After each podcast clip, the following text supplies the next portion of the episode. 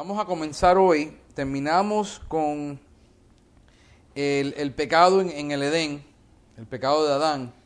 Y vamos a ver ahora eh, la confrontación que Dios tiene con el hombre.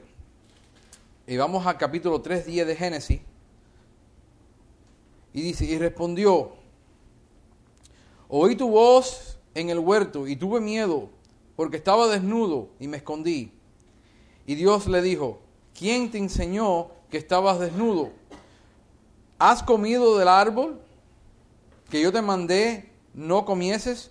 Obviamente, Dios está buscándolo y le dice, ¿dónde estás tú, Adán? Que esa es la pregunta que Dios le hace a todo hombre. El, nombre de Adán, eso es lo que significa hombre. Y le hace a todo hombre, le dice, ¿dónde estás tú en relación conmigo? Porque ya Dios había sentido la muerte entre él y Adán, la separación. La, muerte es separación. Cuando Adán pecó, instantáneamente su relación con Dios murió. Y Dios ahora tiene el proceso de buscar al hombre para rescatarlo. Y Dios nos enseña desde el principio que el que inicia la búsqueda, como lo dije la semana pasada, es Dios. El hombre se esconde y dijo que tuvo miedo, entró en el miedo. Obviamente, dice que en el, en, en, en el, en el perfecto amor no hay miedo. So, obviamente había perdido ya entonces el amor y la relación que tenía con Dios porque tenía miedo. ¿Por qué estaba desnudo? Y Dios le dice, y me escondí. Entonces Dios le dijo, ¿quién te enseñó, quién te dejó saber que tú estabas desnudo? Obviamente fue su conciencia porque anteriormente no se encontraba desnudo, aunque estaba desnudo. So, esto parece una paradoxia. Estoy desnudo pero no me siento desnudo. Ahora estoy desnudo pero me siento desnudo. Dios habla de su desnudez, era una desnudez espiritual, había perdido la cobertura que originalmente Dios le había puesto, una cobertura espiritual, la cobertura de justicia. Había perdido toda su cobertura espiritual y ahora estaba desnudo delante de Dios. Y lo habíamos estudiado que, que en, el, en, el, en, el, capítulo anterior, en, el, la clase anterior, que entonces esto era una desnudez espiritual. Y fuimos y dimos todos los ejemplos y está en la clase anterior. Ahora vamos a ir al capítulo 3.12 y vemos a Dios haciéndole una serie de preguntas. Y yo anteriormente, yo lo había visto, y como de la manera que me lo habían enseñado, era que Dios le apuntó a la mujer, la mujer le apuntó a Satanás, y Satanás no tenía nadie que apuntarle, y Satanás estaba solo, y todo el mundo estaba culpabilidad. Yo lo veo de una manera diferente a través de la escritura porque no me da evidencia que él le echó la culpa a nadie. Mira lo que dice. El hombre respondió, la mujer que me diste por compañera me dio, de, me dio del árbol y yo comí. Ahí no veo una acusación, ahí lo que yo veo es una confesión de lo que pasó. Ella me dio y yo comí, él no dije, no, ella me forzó a comer, no entró en una discusión. E ella me dio de comer y yo comí. Entonces Jehová dijo a la mujer, ¿qué es lo que has hecho? Y la mujer dijo, la serpiente me engañó y comí. Esto no está, esto no está fuera de acuerdo de lo que dice el resto de la escritura. Dice 2 de Timoteo que no cometió Adán el pecado, de, perdón, que no fue a, a Adán engañado, sino la mujer que fue engañada. Adán comió voluntariamente. Él lo está admitiendo. Y la serpiente me engañó y comí. Cuando miraron a la serpiente, la serpiente era la que estaba culpable por todo el asunto. Lo vas a ver que el culpable de todo, de este asunto, era la serpiente. ¿Por qué? Vemos, vemos al hombre confesándose delante de Dios su pecado. Primera de Juan 1.9 dice, si confesamos nuestros pecados, Él es fiel y justo para perdonar nuestros pecados y limpiarnos de toda maldad. Entonces lo que vemos ahí, el hombre dice, no, el hombre fue maldito y todo fue maldito. El hombre, Dios no lo maldice. Dios maldice la tierra y Dios maldice la serpiente, pero no maldice al hombre. Escúchalo, míralo. En, el, en el 3.14, y dijo Dios a la serpiente, por cuanto esto hiciste, maldita serás entre todas las bestias, entre todos los animales del campo, sobre tu pecho andarás y el polvo comerás de todos los días de tu vida. So de, maldice a la serpiente. Ok. Ahora Dios entra en, en, lo que se reconoce en la Biblia como la declaración de guerra más grande que se ha hecho en la historia. 3.15.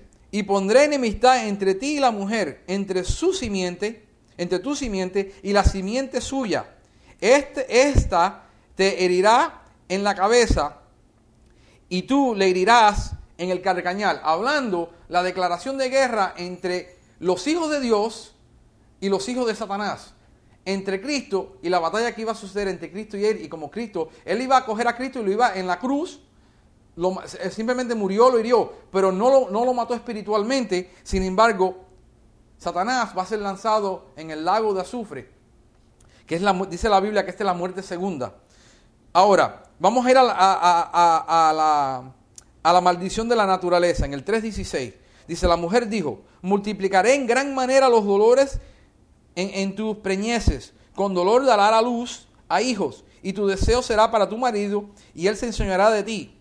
Y al hombre dijo, por cuanto obedeciste la voz de tu mujer, nótate que no lo, no lo engañó Satanás a él, obedeciste la voz de tu mujer, la que, engañó, la que él le dijo, come, y él estaba ahí, él escuchó todo el asunto, comiste del árbol que te mandé diciendo, no comerás, no comerás de, eh, eh, de él, maldita será la tierra por tu causa, y maldice la tierra, por tu causa, con dolor comerás de ella todos los días de tu vida, espinos eh, y, cardos te producirá. Oye, esto es interesante, espinos. Es interesante que todo lo que es espino, incluyendo la rosa, que tiene espinos, y, aún lo que está maldito, es bello. Porque la rosa es espino. Los espinos no habían en el jardín. El hombre podía cosechar, no había weeds, no había nada. El hombre cosechaba y no había nada que interrumpiera. Vino la cizaña y todo eso es producto de la caída. Antes de la caída no había cizañas en el jardín. Nada que hogara las matas. 3.19 Con el sudor de tu rostro comerás el pan hasta que vuelvas a la tierra, porque de ella fuiste tomada, eh, pues polvo eres y al polvo volverás. Pero no vemos ahí una maldición, porque dice la palabra de Dios que los niños y los hijos son, bendición de Jehová, no son maldición. Entonces, a través de la maldición no produce una bendición. Simplemente el- el animal fue maldito y la tierra es maldita. Y el hombre sufre, sufre el castigo de su pecado. Vete a Gálatas 3.10. Vete a Gálatas 3.10. Para que tú veas esto. Estaba analizando esto y dice, yo no he visto nada. Ah, Lo único que viene, lo único que hay maldición, es maldición en la ley. Porque la ley viene con unas series, léete Deuteronomio, creo que es 18 y 19, si no me equivoco, 28 y 29, donde está la lista de todas las maldiciones y todas las bendiciones. Las maldiciones vienen a través del hombre, a través de la ley. Mira lo que dice 3.10. A ver. I said get- ah, Galacia, estoy en Efesios. Además, nunca lo voy a encontrar. 3.10. Porque todos los que dependen de las obras de la ley están bajo maldición. Pues escrito está, maldito todo aquel que no permaneceré en todas las cosas escritas en el libro de la ley para hacerlas. 11. El que por la ley ninguno se justifica para con Dios es evidente, porque el justo por la fe vivirá. Habacuc 2.4. Entonces 12. Dice, y la ley no es de fe, sino que dice que el que hiciera estas cosas vivirá por ellas. Cristo nos redimió de la maldición de la ley, hecho por nosotros maldición, porque escrito está, maldito todo aquel que es colgado en un madero. Esto mismo, este mismo, este versículo solamente destruye todo argumento que hay acerca de las maldiciones generacionales, porque las maldiciones generacionales vinieron a través de la ley. Maldito es el hombre que trata de hacer las cosas de la ley. Si tú estás tratando de vivir en la ley, el libro de Colosenses es excelente porque te lo explica todo que eh, has caído de gracia, porque estás tratando de vivir por la ley. Pero el hombre, hasta ese momento no había ley. Porque la- eh, eh, lo vamos a ver que la ley no entró hasta Moisés. So, el hombre no está bajo maldición en este momento. La tierra está bajo maldición y, lo- y- y- y- la serpiente está bajo maldición. Pero Dios va a redimir hasta la, la naturaleza que Él maldijo, Él mismo la va a redimir. Romanos 8, 19. Porque, porque, porque Él anheló ardiente de la creación. Es Él aguardar la manifestación de los hijos de Dios. Porque la creación fue sujetada a vanidad, no por su propia voluntad, sino por causa del que la sujetó en esperanza. Causa de Dios, que fue el que la sujetó en esperanza. Porque también la creación misma será libertada de la esclavitud de corrupción a la libertad gloriosa de los hijos de Dios. Porque sabemos que toda la creación gime una y a una está con, perdón, y a, una, ah, espérate, gime a una y a, a una está con dolores de parto hasta ahora. Y no, y no solo ella, sino que también nosotros mismos, que tenemos las primicias del Espíritu, nosotros también gemimos dentro de nosotros mismos, esperando la adopción de redención de nuestro cuerpo. No desde que nos dice de la corrupción, sino nosotros anhelamos ahora la, la adopción del cuerpo. Ok, al, al, al, al Adán cometer el pecado, nótate que el engaño se le atribuye a la mujer, pero el pecado se le atribuye a Adán y la transgresión se le atribuye a Adán. ¿Por qué? Porque el que le habló a Dios fue Adán. No tenemos evidencia que Dios le había hablado a la mujer. Le había hablado a Adán y como Adán era cabeza de su casa, era la responsabilidad de Adán comunicárselo a su mujer. Y eso se enseña después en la ley y después se enseña, Pablo lo vuelve a enseñar otra vez como doctrina. Entonces, el pecado de la transgresión se le atribuye a Adán, porque Adán comió voluntariamente. Él no fue engañado. entonces, ahora Adán, a través de Adán, se, introduce la ley del pecado y de la muerte. Eh, te vamos a ir. Ves a Romanos 8.1. Lo voy a, a ir para atrás en vez de para adelante para que lo puedas ver al final.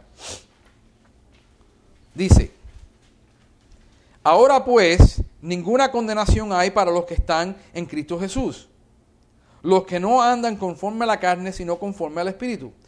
Porque la ley del Espíritu de la vida, de vida en Cristo Jesús, nos ha libertado de la ley del pecado y de la muerte. So, antes que hubiera la ley de Moisés, estaba esta ley que se puso en operación, que es la ley del pecado y de la muerte. Esa es la ley que nos pertenece a nosotros, a toda la humanidad. Toda la humanidad está encerrada en el pecado este de, de, pecado y muerte. Nosotros nunca estuvimos bajo la ley. Esto es una equivocación cuando nos tratan de predicar a nosotros acerca de la ley. Nosotros entendemos la ley que es una sombra de Cristo, pero yo nunca estuve bajo la ley, yo nunca fui judío.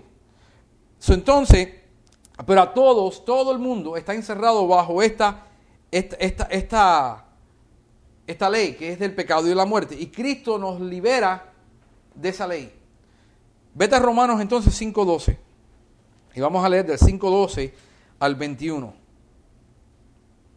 Por tanto, como el pecado entró en el mundo por un hombre, y por el pecado la muerte, así la muerte pasó a todos los hombres.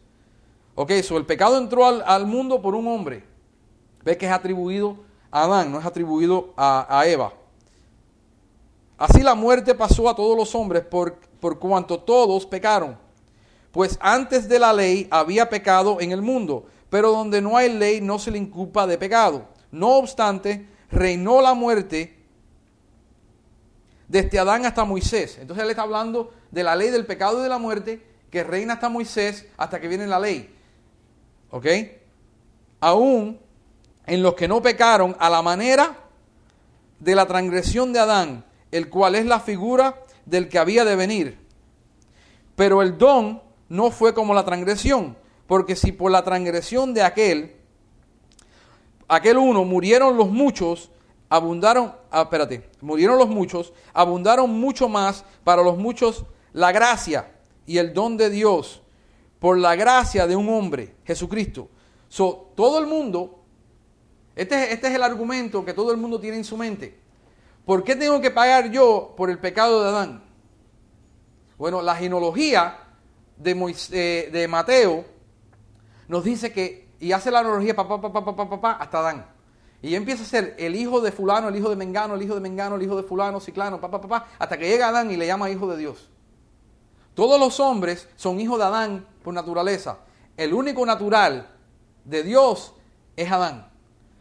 Ahora, por Jesucristo, nosotros somos ahora, tenemos la potestad de ser hijos de Dios a través de Jesucristo. Pero todo el mundo era hijo de Adán. Y con el don no sucede como el caso de aquel uno que pegó porque ciertamente el juicio vino a causa de, un, solo de un solo pecado para condenación, pero el don vino a causa de muchas transgresiones para justificación. Pues si por la transgresión de uno solo reinó la muerte, mucho más reinarán en vida por uno solo, Jesucristo, los que reciben la abundancia de la gracia y del don de la justicia. Así que como por la transgresión de uno vino la condenación a todos los hombres, de la misma manera por la justicia de uno vino a todos los hombres la justificación de vida. Parece redundante, pero lo está, lo está explicando bien claro. Porque así, como, la, como por la desobediencia de un hombre muchos fueron constituidos pecadores, así también por la obediencia de uno los muchos serán constituidos justos. So, la justificación de los pecadores viene a través de Jesucristo, pero la ley se introdujo para que el pecado abundase. Mas cuando el pecado abundó, sobreabundó la gracia, para que así como el pecado reina para muerte, así también la gracia reine para justicia y para vida eterna mediante Jesucristo nuestro Señor. Como de la misma manera, Dios dice, no es justo que todos paguen por el pecado de uno, tampoco es justo que todos que creen en Jesucristo sean liberados por Jesucristo. No es un sistema justo, es un sistema de Dios, pero para nosotros no es justo. Entonces la gente se queja de las dos maneras. Oh, it's not fair, no es justo que, que, yo esté pagando. Pero no es justo que ese tipo que mató a cinco también tenga perdón de pecado y yo que he vivido una vida buena, yo, no, yo, yo, yo tenga que pasar por el mismo proceso que todo el mundo. Tú ves, él, él, encierra en Romanos capítulo 1, capítulo 2 y capítulo 3, encierra el judío primero bajo pecado, después el gentil y el capítulo 3 encierra todo el mundo bajo pecado. No, nadie tiene escape de este asunto del pecado y la muerte. Todo el mundo está, porque está religioso que piensa que por su religión él agrada a Dios. Entonces está aquel que se porta bien y dice, no, pero mira, yo, yo, yo merezco la salvación porque yo he vivido con mi esposa 30 años, no le he sido infiel, he cuidado a mis hijos. Y entonces te dan una lista extraordinaria de por qué ellos merecen la salvación. Y ninguno merece la salvación. La salvación es por gracia y por don de Dios. Es un regalo de Dios. Nadie se la merece. So, ese es el asunto que Pablo. Entonces está aquí el asunto de este, que la gente lo lee dice, oye, qué bueno, entre más yo peco, más vas a abundar la gracia en mi vida. Léete el próximo capítulo, capítulo 6, y dice Pablo, de ninguna manera el que ha sido redimido, porque ese, ese es el versículo que le encanta a aquellos que dicen que son salvos siempre salvos, que le encanta este capítulo porque dice, entre más yo peco, más abunda la gracia en mi vida. No, no, abundaba en el pecado. El pecado se llenó, el mundo se llenó de pecado y entre más el pecado, lo único que hizo la ley fue mostrarle al hombre qué tanto pecadores. es, un ejemplo bien fácil. Si tú vas por la carretera y no hay sign por toda la carretera de cuál es la velocidad, no te puedes meter un ticket. Pero el momento que ponen el sign que dice son 55 millas por hora, a las 56 tienen el derecho de meterte el ticket. Que no lo hagan hasta las 10, las cosas, no importa. La transgresión de la ley, de cruzar la línea donde Dios la puso, es lo que le enseña al hombre cuán tanto es pecador. Ese, es lo, que, lo que Pablo está tratando de mostrar acerca de la ley. Vamos a, a, Corintios, primera de Corintios 15, 21. Porque por cuanto la muerte entró por un hombre, también por un hombre la resurrección de los muertos. Porque así como en Adán todos mueren, también en Cristo serán vivificados. todo el mundo todo el mundo. A mí no me importa cómo bueno tú seas, cuántas cosas buenas tú hagas. La Biblia te encierra y te dice, no, todo el mundo está en the same playing field. El, nivel del pecado está parejo para todo el mundo. La paga del pecado es muerte. La paga no dice que si pecas mucho o pecas poco, entonces tú no recibes muerte. No, la paga del pecado es muerte. Entonces Dios encierra a todo el mundo bajo pecado. Y entonces todo el mundo tiene que venir a Dios por la misma manera, a través de Jesucristo. ¿Qué pasó en el Edén? Vamos a mirar esta palabra eh, pecado. En el hebreo, creo que tiene las notas, que es kata, creo que así que se pronuncia porque yo no hablo hebreo, está describido como una ofensa. La palabra pecado está escribida como una ofensa, es lo que describe. Eh, yo estoy usando el Strong's Concordance en español, la concordancia Strong en español. Esa palabra viene de una palabra más corta que casi se pronuncia igual, pero es más corta. Errar, perdida, falta, hacer, eh, descarriar, condenar, cometer, culpable, daño, defraude,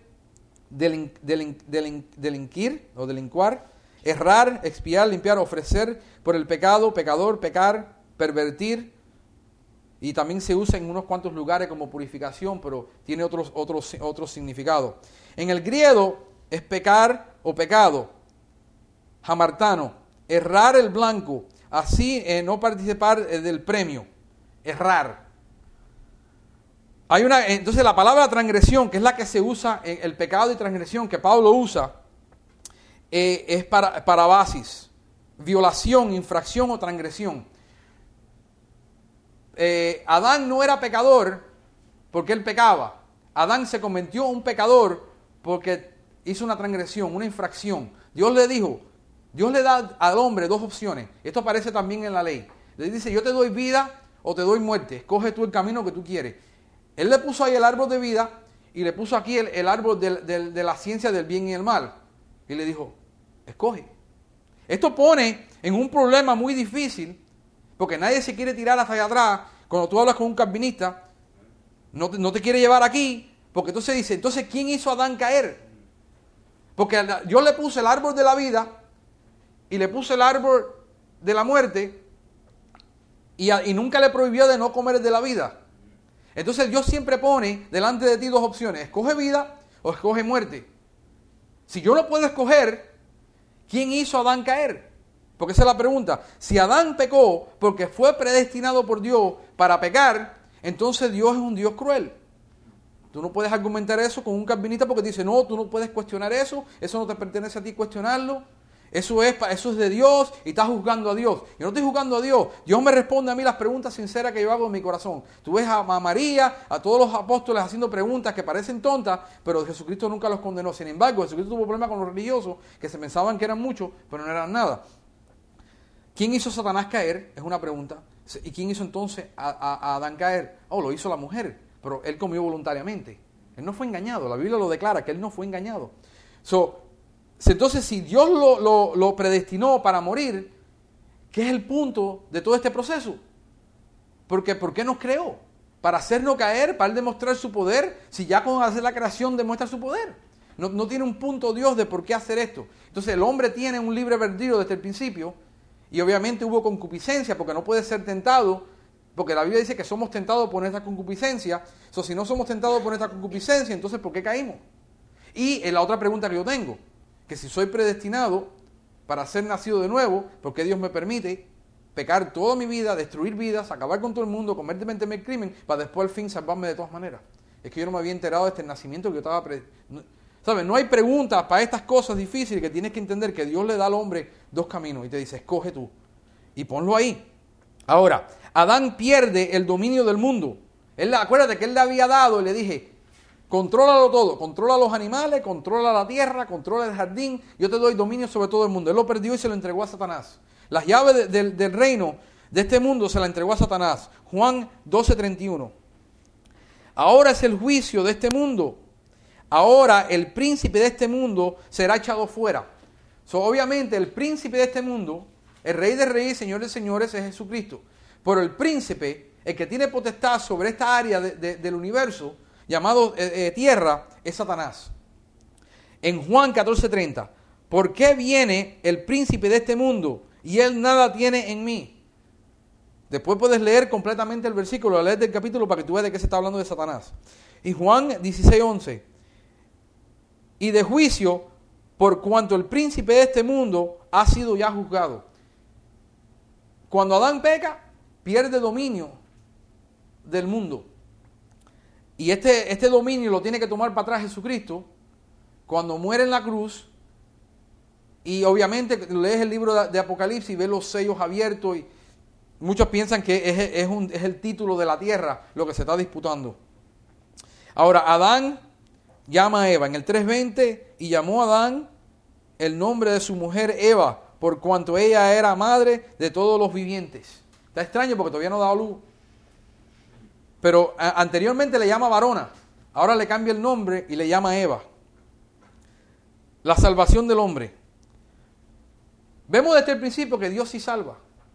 Dios, yo, yo, yo, yo soy uno de los que piensa que Adán fue salvo, porque Adán, Adán no, la diferencia de Adán, si tú miras la diferencia de Adán y Caín, Adán dijo, no, la mujer me hizo comer, yo comí. Eva dijo, yo comí. Y la serpiente no tuvo que nada que decir porque sabía que era culpable. Pero sin embargo, Caín dijo, ay, esta carga es mucho para mí, yo no la puedo soportar, nunca se arrepintió. Adán lo vemos confesando y dice que, que confiesa su pecado, Dios lo perdona. Mira cómo Dios lo hizo. 2.21. Y Jehová Dios hizo al hombre y a su mujer túnicas de pieles y los vistió. Yo no sé de ti, pero ¿de dónde saca Dios las pieles? ¿Tenía una fábrica de piel? No, tuvo que coger un animal, lo sacrificó, lo abrió, le quitó la piel y dice que Dios lo vistió. ¿Por qué? Porque el hombre estaba desnudo. Yo no creo que Dios cogió las pieles y las colgó ahí para que se secaran.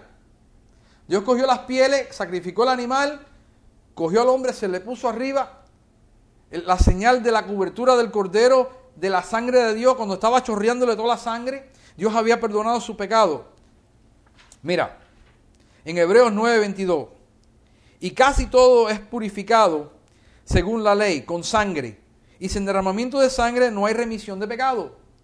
El, que, el primer sacrificio de la Biblia no se hace, en un, lo, lo hacen los hombres, sino lo hace Dios. Dios mismo sacrifica el cordero apuntando hacia el futuro cuando iba a colgarlo en la cruz, iba a, porque dice, es aquí el Cordero de Dios, el que quita el pecado del mundo. So, Dios cogió mismo y él mismo sacrificó el animal, significando, so, el Evangelio está predicado desde el libro de Génesis. Yo creo que el, el, Evangelio está predicado en el capítulo 1, versículo 1, 2 y 3. El hombre, estaba el hombre estaba vano y vacío, el Espíritu Santo vino y se movió en su alma entró la luz de Jesucristo y los salvó. Está predicado desde el principio. Dios no se dejó sin testigo esperar hasta que viniera el nuevo pacto para predicar el Evangelio. Mira lo que dice Isaías 61.10. En gran manera me gozaré en Jehová. Mi alma se alegrará en mi Dios, porque me vistió con vestiduras de salvación, me rodó de manto de justicia, como a novia me atavio, me atavió, y como novia adornada con sus joyas. El hombre estaba desnudo por su pecado. Dios vino otra vez pa, y le dice, toma, yo te voy a cubrir. Porque el problema es que el hombre intentó de cubrirse con unas hojitas de higo y él mismo trató de cubrirse y el hombre mismo no puede cubrir su pecado. El único que puede cubrir tu pecado es Dios. El único que lo puede perdonar. Y aquí tú ves el ejemplo de cómo Dios te la vestidura de salvación. En Isaías 61.10. Ahora, el 3.22. Y dijo Jehová Dios, He aquí el hombre es como uno de nosotros, sabiendo el bien y el mal. Ahora pues, que no alargue su mano y tome también del árbol de la vida y coma y viva para siempre. Yo soy de la opinión que veo que este árbol de la vida significa Jesucristo. Yo soy el camino, la verdad y la vida. Hay muchos ejemplos que Jesucristo usa en el Nuevo Testamento que Él se habla que Él es la vida.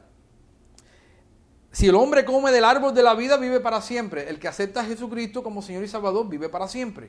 Es un, es un modelo que Dios había puesto. O escoge la vida o escoge la muerte. Eso no es nada nuevo. Cuando se paró, eh, eh, no, sé si fue, sí, fue Pilato. He aquí, te pongo dos gente de ti. Tenemos a Jesucristo y tenemos a, a, a, a Barsaba, ¿no? Era Barsaba, era el nombre. Barabá. Barabá. ¿Qué es lo que escogieron los religiosos? No, danos la muerte. Queremos el asesino.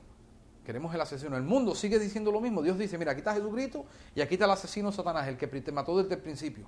Él fue un asesino desde el principio. Escoge tú. No, nosotros queremos muerte. No, no escogieron a Jesucristo. No sabiendo lo que estaban haciendo. Si hubieran sabido, dice la Escritura, que nunca lo hubieran hecho, porque habían matado al autor de la vida. Pero no sabían, estaban en ignorancia. Ahora, el hombre dice que a causa del pecado, el hombre es destituido de la gloria de Dios. Esto nos enseña el Nuevo Testamento. El pecado nos separa de Dios. Estamos destituidos de su gloria. Pero ¿qué es lo que significa estar destituido de su gloria? ¿Te acuerdas que el Edén era el lugar de deleite, de placer? El hombre caminaba ahí con Dios. Estaba con Dios, tenía comunión con Dios. Era el lugar que él disfrutaba de todo lo que Dios le había proveído en la tierra. Pero el hombre dice aquí en el 3.23, y lo sacó Jehová del huerto del Edén para que labrase la tierra de que fue tomado. Es expulsado de la gloria de Dios, de, de todos los beneficios que Dios le ofrecía al hombre, de no tener que trabajar, de no tener que sudar, de tener todo lo que el hombre hacía, le daba éxito. Y ahora este hombre ya no puede disfrutar de esa relación que tenía con Dios. Él fue sacado, la presencia de Dios moraba ahí. Desde el principio, Dios nos enseña que era el deseo de Dios morar con el hombre para siempre. ¿Por qué? Porque nos mandó el tabernáculo. Y el tabernáculo era donde Dios se manifestaba la Shekinah gloria. Después nos dio el templo. Y después el cuerpo de nosotros, que es el templo del Espíritu Santo. Es el deseo de Dios morar con el hombre continuamente. Pero ahora el pecado separa al hombre de Dios y Dios dice, no puedo estar con el hombre en este lugar que yo creí que era para deleite, que es lo que significa de todo placer. No puede estar el hombre ahí. Mira lo que dice Hebreos 9:22. Eh, no, perdón, ya se lo, eso lo leímos. El 3:24. Los guardiantes del árbol. 3:24. Echó pues fuera al hombre y puso al oriente del huerto de Edén querubines y una espada encendida que se revolvía por todos lados para guardar el camino del árbol de la vida. Eh, a mí esto me causa, yo no tengo una respuesta para este versículo, pero lo que me causa es más preguntas. En primer lugar, era un hombre. Habían dos. No dice que puso un querubín, dice que puso querubines, no dice, no dice cuántos. Y una espada encendida. Si nosotros leemos el libro de Éxodo, sabemos que un ángel en una noche acabó con todo primogénito de Egipto. Los ángeles cogían, cuando, cuando eh, uno de los, de los siervos de, no me acuerdo ahora si era de, eh, eh, no era Elías, era Eliseo, y, le dijo, no, estamos, estamos rodeados, y le dijo, ábrele los ojos, Señor, y vio una serie de ángeles peleando. Eliseo, fue Eliseo. ¿Para qué Dios pues, tiene que poner querubines para guardar de dos hombres, tres hombres, diez hombres, si un ángel puede con tantos hombres? Esto no tengo, no tengo explicación, no se sabe si es por Satanás que no encuentre el árbol de vida. Pero ¿dónde está el árbol de vida? Bueno, está en, el, en el, cielo, con, Dios. Apocalipsis 22.1. Después me mostró un río limpio de agua de vida, resplandeciente como cristal, que salía del trono de Dios y del Cordero, en medio de la calle de la ciudad. Y a uno y a otro lado del río estaba el árbol de la vida produce doce frutos, dando cada mes un fruto, y las hojas del árbol eran para la sanidad de las naciones. So, eh, eh, eh, evidentemente Dios lo guardó por un tiempo, pero después lo transportó. So, sigo pensando que este, habla simbólicamente de Jesús, pero no tengo mucho apoyo. 22.14, bienaventurados los que lavan sus ropas para tener derecho al árbol de la vida y para entrar en las puertas de la ciudad. Y 2.7 dice, el que tiene oído oiga eh, lo que el Espíritu dice a las iglesias. El que venciere, le daré comer del árbol de la vida, el cual está en el medio del paraíso de Dios. Y ahí tenemos una referencia ahora a paraíso y Edén, y hay algo más, eh, más familiar para nosotros. So, que Dios desea vivir con el hombre pero lamentablemente el hombre escoge todavía a no creer a Dios. Y ahí es donde nos quedamos. Um, what we got? 30, 34 minutos. Vamos a dejarlo ahí.